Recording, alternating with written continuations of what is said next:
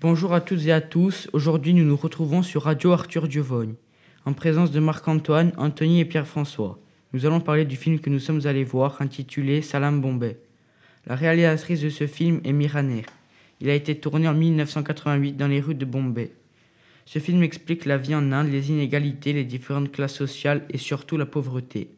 Miraner a décidé de réaliser ce film pour permettre aux gens de voir comment la vie est rude en Inde avec des problèmes de misère, de prostitution et de drogue.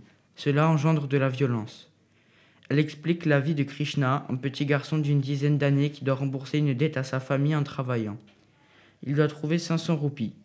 Krishna cherche donc un travail et est embauché comme porteur de thé. Sa mère l'a conduit dans un cirque. Mais dès le début du film, Krishna se retrouve seul car le patron du cirque l'abandonne. Il part alors pour Bombay où il est embauché. Je vais laisser la parole à Pierre-François pour qu'il pose des questions à Anthony et Marc-Antoine.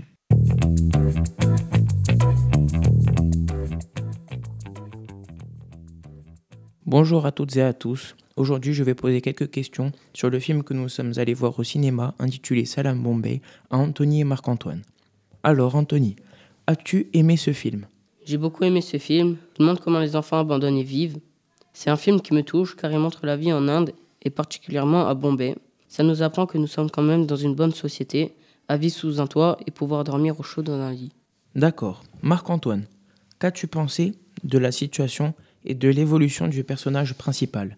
Alors, au début du film, le personnage principal était miséreux car il a été abandonné par sa famille et le cirque où il travaillait. Ensuite, il a dû survivre parmi les autres enfants en Inde dans la ville de Bombay.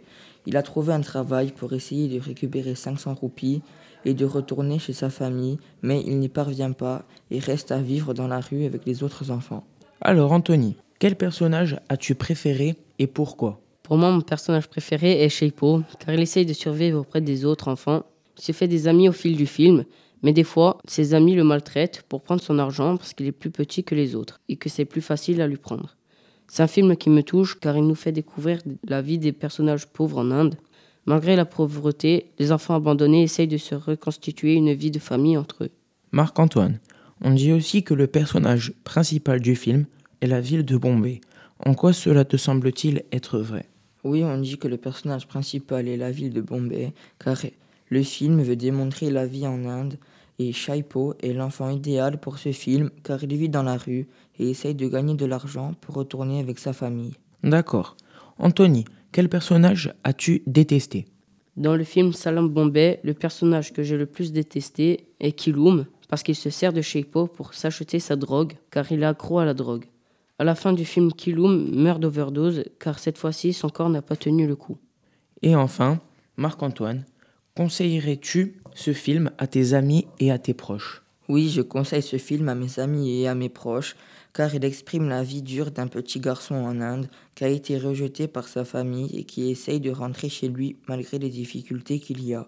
Ce film est une leçon de vie.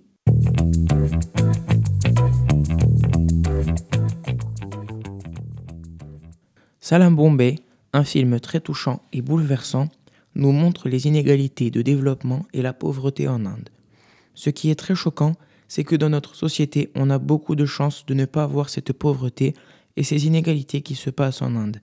À la fin de ce film, le personnage principal doit tout recommencer à zéro. Il a tout perdu, c'est-à-dire son argent, mais surtout sa famille. Il doit donc se débrouiller tout seul. Miraner souhaite montrer une vision pessimiste de la vie en Inde avec l'abandon du jeune Krishna, mais aussi avec la pauvreté que nous présente ce triste pays. Merci à tous de nous avoir écoutés. À très bientôt sur Radio Diovone.